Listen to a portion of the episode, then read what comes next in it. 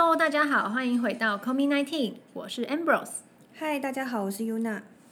好，那我们今天要讨论一个小小严肃的话题，但是我觉得对各位女性或者是男性也都很重要。没错，哦，那我们要讲的是罗素韦德案这个案子，跟它后续延伸的一些有关于堕胎啦、流产啦这方面的讨论。嗯，好，那我们先请 Yuna 来告诉我们简单的简简单的介绍一下什么是罗素韦德案，好吗？好啊。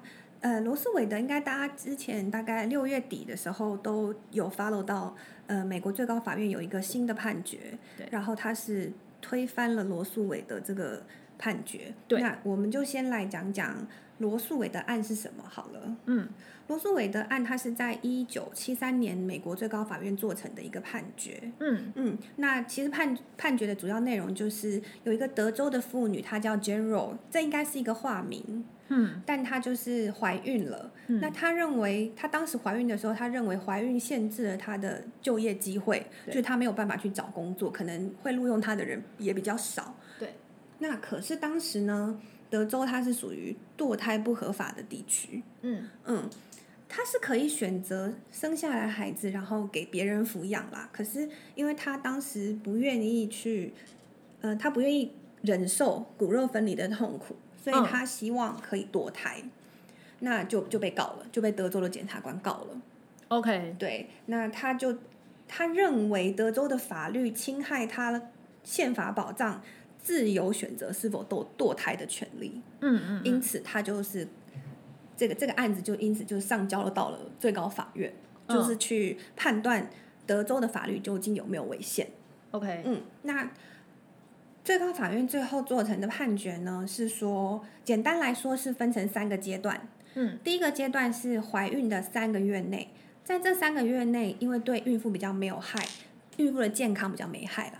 对。所以他们是选择保障妇女的堕胎自由跟医师的职业自由，就是医师可以选择他要做这个堕胎的手术。嗯。嗯，那再来是第二阶段是怀孕的三个月后，嗯，三个月后它是基于妇女的健康，他们保障妇女的健康，认为各州是可以立法去监管堕胎的措施。嗯。嗯，这就算一个比较相较第一阶段来是比较有限制的一个阶段了。对，但等于就是各州有自己的挥洒空间。对对对，他们是有立法自由的。嗯那到了第三个阶段是怀孕六个月之后，因为最高法院认为这个时期的胎儿他已经很有可能成为未来的一个人了，对，所以各州它是可以用法律去限制堕胎行为的。，OK，嗯嗯那这个这个判决它其实是，嗯、它是用宪法第十四条修正案的正当法律程序嗯去里面有一个隐私权，它是用隐私权的概念去保护妇女的堕胎权。这可能我们现在哦想起来有点觉得，对，因为我们都会觉得它应该是自由啊，对堕胎自自主权对对？嗯，他们那个时候是用隐私权，但是没有关系，因为其实它总而言之，它还是让妇女可以堕胎这件事情上上升到了宪法保障的权利。嗯对对对，那这个判决呢，就是在六月底的时候被美国最高法院用另一个判决推翻了。OK，好。那因为你刚刚提到这个，就是说分界这件事情，三个月、嗯六个月这个、嗯这个状况嘛，那我就呃想到关于比较偏医学上面的定义。哦哦，对，我觉得他他会抓这个时间点，其实是呃，有根据的。对，其实它是有意义的。就是、嗯呃，首先就是我想要讲一下的是，我们通常在医学上面的 term，我们的专有名词，我们不会讲堕胎。嗯，因为堕胎这个词应该是比较偏华文、中文世界的的用语，哦。因为堕胎听起来好像你去杀杀了一个生命，对啊。你去你去不要，你去放弃掉一个东西，而这个东西是一个胎儿，嗯，那这个这个这个这词其实有点负会，面，对不对？对我觉得这个堕这个字其实就对对对对对，这个词汇听起来有点负面，有点嗯可怕，嗯然后有一点罪恶感嗯的成的的成分在里嗯面。所以其实我们比较专业的讲法是讲流产。嗯对，那流产这个字，呃，它有一个呃，应该说所有的专有名词在医学的世界里面，它有它明确的定义的。嗯比如说这个字叫做 abortion。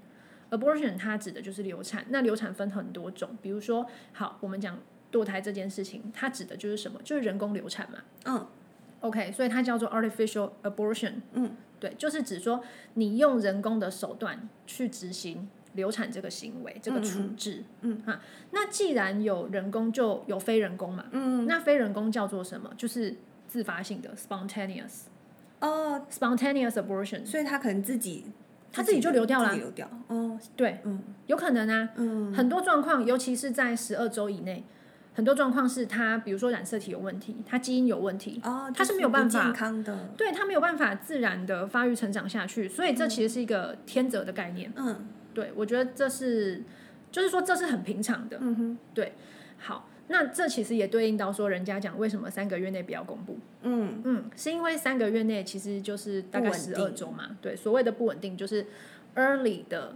呃 abortion 是很常见的。嗯哼好那一个就是呃，我觉得我们可以先定义一下什么叫做流产。另外一件事情就是，其实我们比较常沟通的方式是讲周数。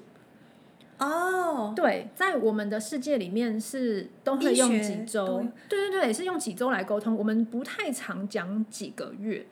我每次听到人家讲周数，我都要自己在心里换算一下。哎对对对对，没错，就是一般大众确实是这啊样讲，可是我们呃彼此之间的用语会说它几周这样，哦。为什么？因为每一个周数有它发育要达到的里程碑，嗯嗯嗯嗯，比如说二十四周、二十五周、二十八周、三十好、三十二以上，这些它每一个时期哪个器官要长出来，要发育成什么样子，它有它该有的步调。嗯，所以，当我们今天就是专业人员在沟通的时候，比如说，哎，我说这是一个十八周哦，G 几 P 几，就是她怀孕几次、生产过几次这样子的产妇进来的时候，我们之间可以很快的 catch 到你要给我的讯息，哦，而且是非常精确的。嗯嗯对好，所以第一个是周数，那再来就是我们讲一下就是流产这件事情。那流产这件事情，其实像我们刚刚讲的 spontaneous，就是呃我不做什么事情，它就自己的流掉了。嗯，好，那这个可以发生在通常啦是比较早期的周数。我们通常讲早期是指十二周以内，嗯，也就是大概三个月，三个月以内。哦，那好像差不多哎。对，所以我觉得这是没有错，有意义的。嗯那其他的话，比如说像呃 threatened abortion 啊，incomplete abortion、complete abortion，或者是就是各种 abortion，其实民众不需要在意。嗯那再来我们要讲的是呃，就是六个月这件事情。嗯嗯，好，那六个月这件事情它很重要，因为呃六个月大约是二十四周嘛。对，好，那二十四周为什么很重要？因为在这个周数之后，是我们在医学上面认为这个生命出来之后，它有存活的机会。哦，所以早产有可能六周吗？哎，不是六个月，二十四周，哦，对，六 六个月，六六六周是胚胎。很难。对，就是呃，应该说大概在呃二十四其实是一个蛮严格的状况。哦其实我们临床上，临床上当然不会让他这么早生出来啦。嗯基本上能够在妈妈的体内待到足月越久越好。嗯我们的足月是三十七周到哦四十周叫足月，嗯但是如果你可以在比如说三八啊、三九啊、四十啊这种周数生出来，当然 outcome 是最好的。嗯，对，那最久不要超过四十二周。哦，还可以超过四十周对，可是通常四十周以后，我们就会希望它来催生了。哦。哎，不会希望放太久。嗯，对。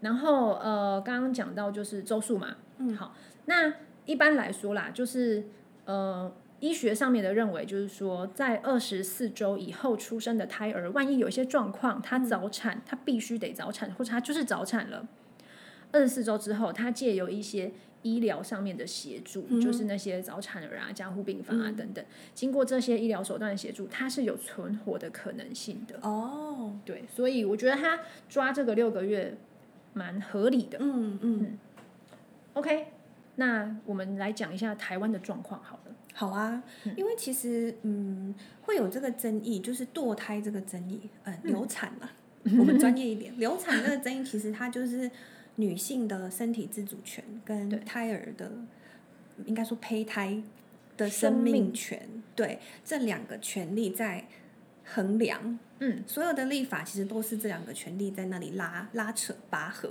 嗯看比较重视哪一个。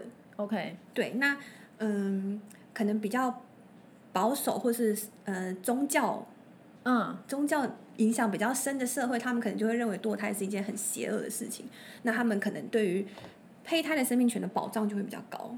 哦哦哦，对，那母体自主权的话，可能就像台湾的法律，台湾虽然也有堕胎堕胎罪，对，在刑法其实是有规定的，对。可是台湾的情况，我觉得算是很非常人性化啦。就是优生保健法其实有开了蛮一个后门。蛮大蛮大一个后门的。对对对对。对，所以其实，嗯，我说实在的，就是我身边很多女女性朋友，就是对于堕胎这件事情，他们没有非常，因为说在台湾，其实这不会算是一个非常严肃的议题。大家其实对于堕胎这件事情，嗯，我得知的不会说有这么受到这么深的谴责，或是当事人也不会有这么自我审查，对对对，所以、嗯台湾可能这个这个争议可能在台湾就还好。嗯，那优生保健法目前对于就是说人工流产这个部分，它它有底下几个状况是说是得以施行人工流产手手术的。嗯好，那第一个就是说本人或配偶他是有这个遗传性、传染性或精神疾病等等。那第二个是本人或配偶的四等亲以内有这些遗传性疾病。此外呢，就是说有医学上的状况去认定说这个怀孕呢，或是生产过程有可能导致于一些生命危险。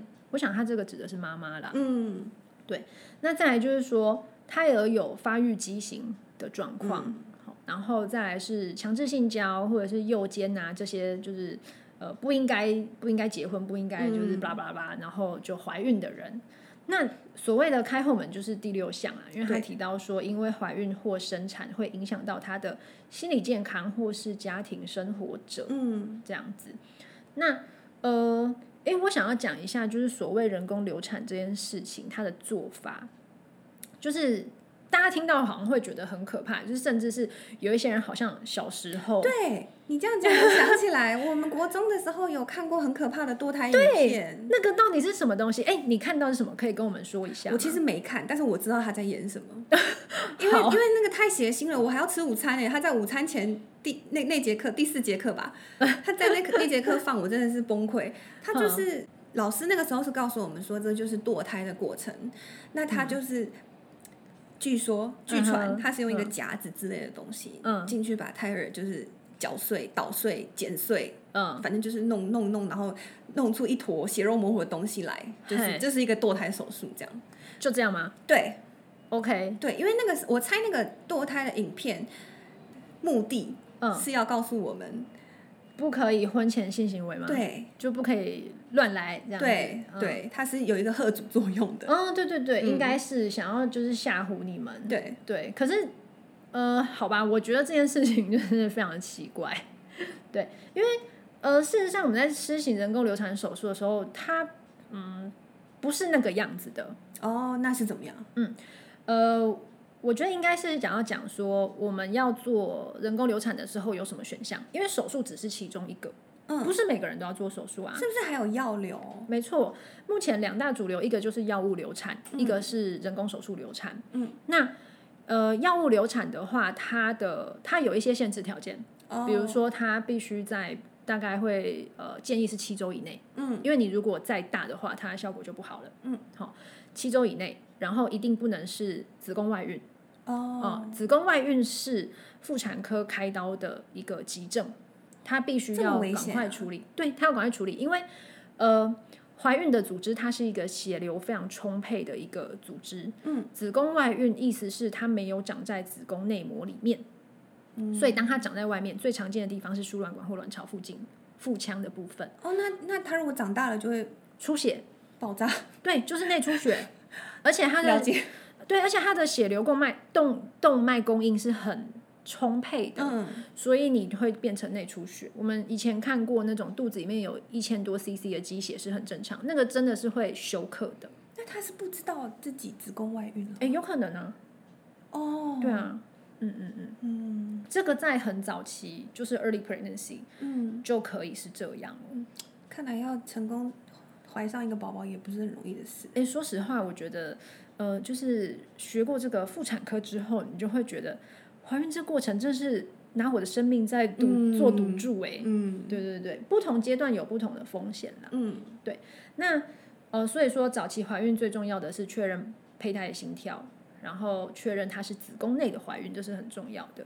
嗯，好，那刚刚提到了就是药物流产嘛，那药物流产其实它就是我们有符合以上条件之后，那是使用药物的方式。那这个药物其实就是子宫收缩药，哦，它就让你的子宫快速强烈的收缩。对，强烈的收缩。那我们去把内膜跟这些组织都排出来，哦，那它就不会有了嘛。所以你就是就是一般的出血，大型月经现场这样。其实它就是它就是像一次月经来一样，哦因为那种很小周数的，说实话，它也没有发展到很，就是内膜还没有到很厚，哦嗯，所以就跟来一次月经差不多，只是嗯可能比较痛哦，这样子，所以它通常会有子宫收缩药跟止痛药嗯这样子。了解。嗯那这个的话，一般来说就是建议七周以内了。嗯呃，另外一个就是人工手术流产嘛。嗯那所谓人工手术，其实就是做子宫内膜刮除术。那子宫内膜刮除术的话，通常就是会让病人是麻醉睡着的状态。嗯，那它会有器械伸进去，但是器械伸进去主要是进去你的子宫腔里面，把这些呃内膜组织把它抽吸出来。嗯对，所以它呃，因为我以前听说那个我自己没有看过，你们你们没有放这个影片？没有，我小时候没看过，但我有听别人讲过。嗯然后我听说那个影片就是还把那个胎儿的什么骨头一根一根夹出来排好什么的，这个真的太扯，太扯。对我跟你说，实物上没有人可以做到这程度。嗯那呃，真实的做法就是我们会有那个抽吸管进去之后，把那些呃内膜组织去把它吸取出来，嗯所以它看起来就是呃女生应该都知道，就是会有一些血啊，然后一些像呃膜状啊，嗯有点像小小的肉块那种东嗯西。肉块听起来好可怕，但就是跟你月经来的时候那个状态是剥落差不多的。对，是差不多的。然后其实你醒了之后，他们就是都会给一些止痛药啊、子宫收缩药嘛，让你一些残留的血啊、组织排干净，就这样子。嗯对，所以真的没有像那个影片这么夸张啦。嗯，对啊，我觉得播那个影片真的是 很莫名其妙，是健康教育课吗？好像是生物课哎，因为啊应该是讲到胚胎那个时候，我有点忘记了。不过我觉得现在的教育应该不会再播这种很偏颇的影片了吧？对啊，这这是什么鬼东西？而且我不觉得这种东西有教育意义。对啊，他就是恐吓你啊。对，好，所以就是我们有正确的这个人工流产概念之后，那讲一下我们流产之后的照顾好了。好啊，哦，就是有些人可能会觉得说，哎，我流产之后是不是我要把它当做一次生孩子呢？嗯我就要开始坐月子等等。其实说实话不必要。那你觉得真的生产的月子是有必要做的吗？你说正常的生小孩哦，对，对可以啊。哦因为其实很多外国的医生也没有在理这一套的，哦，对啊，对不对？就是呃，我们这样讲好了，西医的教科书里面没有要叫人家坐月子这件事情。哦，对，所以就所以你去西方国家，他们生完就可能住个三四天，然后就回家了。嗯，对啊，啊，你在医院吃的东西是什么？产妇生完小孩吃的第一个东西叫冰淇淋。哎，对，这个我好像听过，或者对马上就可以去喝可乐啊之类的对，因为你要补充体力、糖分嘛，嗯然后你就是要让子宫收缩好啊。嗯，对，所以其实以西医的观点来说，其实产妇就是好好休息，嗯，然后回复你的精力就好了。嗯，它比较没有像中医有那些呃要抓很多药，然后补哦气、补血什么等养等等。生、修身养息。对对对对对，但是我觉得坐月子这件事情没有不好，嗯就是我也不会去反对这件事情，嗯，因为嗯因为说实话，就是你怀胎十个月真的蛮辛辛苦的，对然后你接下来十几年又是趁一个那一个月 放对个假养身体也不错。对，其实你就是好好调养养身体，嗯然后还有一点很重要是，呃，学习照顾宝宝，哦，对，对，学习照顾宝宝，培养宝宝之间对，培养默契等等等等，其实这是一个很大很大的转变，就是嗯。你用这个月好好的去调养，我觉得是一个很不错的。嗯，那你刚刚为什么说你那个嗯。如果是小产的话，哦。比较不用坐月子？呃，应该这样讲，我们还是以周数来区分。嗯，基本上如果是就是 early pregnancy 的流产，就是我们讲三个月以内的这种，其实它就跟月经来一样。你你月经结束，嗯，应该还好吧？现在人可能连什么四物汤都不太喝了吧？没有了。对啊，因为现在说实话，大家的营养啊什么都超超级级充分的。对，OK，好，那再来的话，就是大概我们抓二十四周以内嘛。嗯，那二十四周以内，通常来说，呃，这个时候你已经不可能用药物了。哦，对，都这个大小了，对这个大小，一般来说是会去医院。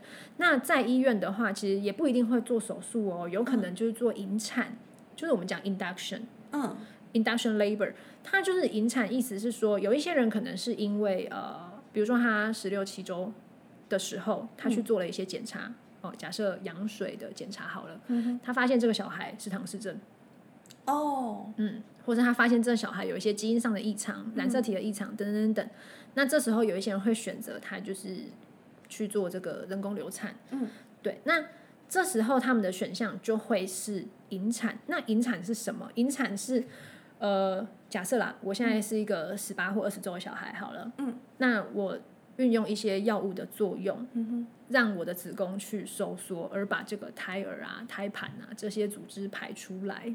嗯，嘿，那基本上这样子的状态，它会出来是一个完整的、很 mini 的一个人形。哦，对，那个真的就是那胎儿。其实就是一个小型的生产了，对不对？是的，对，哦是会痛的，是会阵痛的，然后是会出血的，是会子宫颈打开的，哦，然后它再流出来这样子。对，那甚至也会稍微需要用一点力，看你的周数。嗯嗯那出来之后，胎儿出来之后呢，就是脐带嘛，嗯然后再来是胎盘嘛。嗯那我们确认这些东西都出来之后，那接下来它可能会有一些恶露啊、嗯等等的，这个就会跟生产比较相似我。有一个问题，嗯那就是因为你刚才说引产，它是跟人工流产不一样嘛？它也是人工的，应该说跟，手术不一样。嗯，对对跟手术不一样。那因为引产听起来比较辛苦啊，为什么不能嗯直接手术就好？你就麻醉躺在那边醒来就没事嘞。哦可是，哎，应该这样讲，那个周数的时候，我们不会没事去做开刀这件事情。哦，对，了解。对对对，所以一切的呃，就是医疗一切的原则，当然都是以不要有太多的伤害、嗯或是太久的修复期为原则嘛。嗯对，所以二十几周大概会是这样。临床上比较常见是因为那个啦，基因异常。哦，就你刚刚说的那些特殊病症啊，或者是畸形。对对对，因为大概在十六到十八周。会是我们大家就是做什么羊水检查啊、晶片嗯检查啊，大概都是抓在这个周数。那你做完之后，等报告出来，其实差不多也二十周出头，嗯二十、出头，所以有一些状况的人，可能就会在这个时候做决定。有，我之前有一个蛮熟的朋友，就是大概五个月的时候，嗯宝宝五个月的时候，他就说有一点问题，他就引产了。他对那时候跟我说引产，但我以为就是就是手术，因为我也不敢多问。哦我现在才知道，原来引产是不一样的事。对引产就就不一样，就是很像一个小型的自然产的感觉。那这个其实就可能有比较需要好好的养身体咯。对，因为你你的感受上就会跟真的生小孩有一点像，你会经历那个痛跟出血的过程。嗯对，然后再来就是说，呃，胎儿长到一定的周数的时候，因为等于说你这个母体背负了另外一个循环在身上，你的心血管系统等等，其实是会就是转变为另外一个状态，所以你是需要恢复的。哦，嗯，了解。对，大概是这样。那这个就算是、呃人工流产的方式这样子。嗯嗯，OK，所以呃，我觉得美国这个新闻就是推翻罗素韦德案这件事情，我觉得它是对女权的一个很大的伤害。是啊，对没错。呃，我的论点就是，我个人觉得是很客观的啦，意思就是说，因为怀孕跟生产这件事情，它对女生的身体，它就是有潜在性的风险在。对啊，影响女生的生命真的非常的深远。对，你看，从我们怀孕初期，好、假设她有子宫外孕，或者说其他的问题，哎、她马上面临一个生存危机的状态啊。嗯然后更不用说我这一路上，然后甚至是怀孕中，哎，子痫前症，还有中风的风险。嗯，怀孕后它也是一样。然后怀孕后，哎，我们其实会观察个三到六个月哦。哦，你说生产之后吗？对啊，对啊，我们真的在临床上看过，生完一个月回来中风。哦，其实就算这些毛病都没有，你生下一个健康的胎儿，或是你身体也很健康，但是女生的心理上的影响也真是够大的。哎，确实是哎，对啊就是产后忧郁这一块，对，这就是另外一个话题。嗯，对，然后呃，这个部分的话，就让我联想到，就是你知道产科病房、月子中心，就是他们窗户是不能打开的，啊啊，那你自杀是不是？对啊，就怕他跳下去啊。天哪，对，然后 OK，所以呃，这件事情就是说，我觉得女生本来就应该要可以为自己的身体而做决定嘛。对啊，对啊，我也赞成。对就是我们我们要可以决定自己要不要生这个小孩。没错，嗯，对，那我觉得美国这个真的是嗯一大倒退。那以台湾的状况来说，目前的修法的方向是朝着说，呃，人工流产是不需要配偶的同意这件事情。对，目前有草案了，但是什么时候会过还不知道。对，就是往这个方向进行。嗯，嗯，我觉得台湾的状况好像相对来说，可能因为没有那些宗教文化的束缚吧。可是有些爸爸，我自己知道是有些爸爸也会抗议这个条文，因为他们有的时候会觉得我也想要小孩啊，这个小孩也有一半是 我的贡献，凭什么你说要要剁掉？他觉得他也出了一份力，这样子。，对啊、这 o 是 k 反这是反对的意见啦。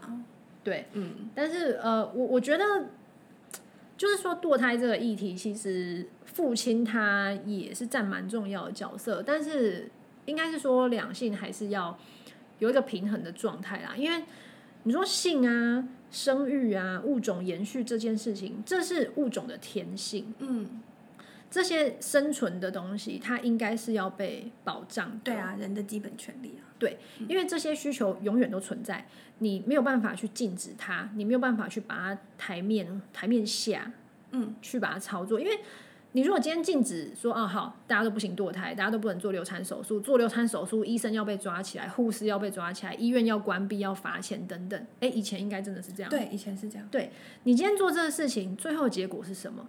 并不是大家都不堕胎，大家都生，no，大家是去那些更地下化的对，更非法的地方去执行这一项处置，那不是更危险吗？对啊，确实啊。对啊，事实上，在整个堕胎的，就是整个流产手术好了，它最大的风险是什么？就是它有可能失血过多，嗯失血过多就有可能死掉啊，嗯对啊，所以这个我觉得是应该要被保障的。嗯，同意。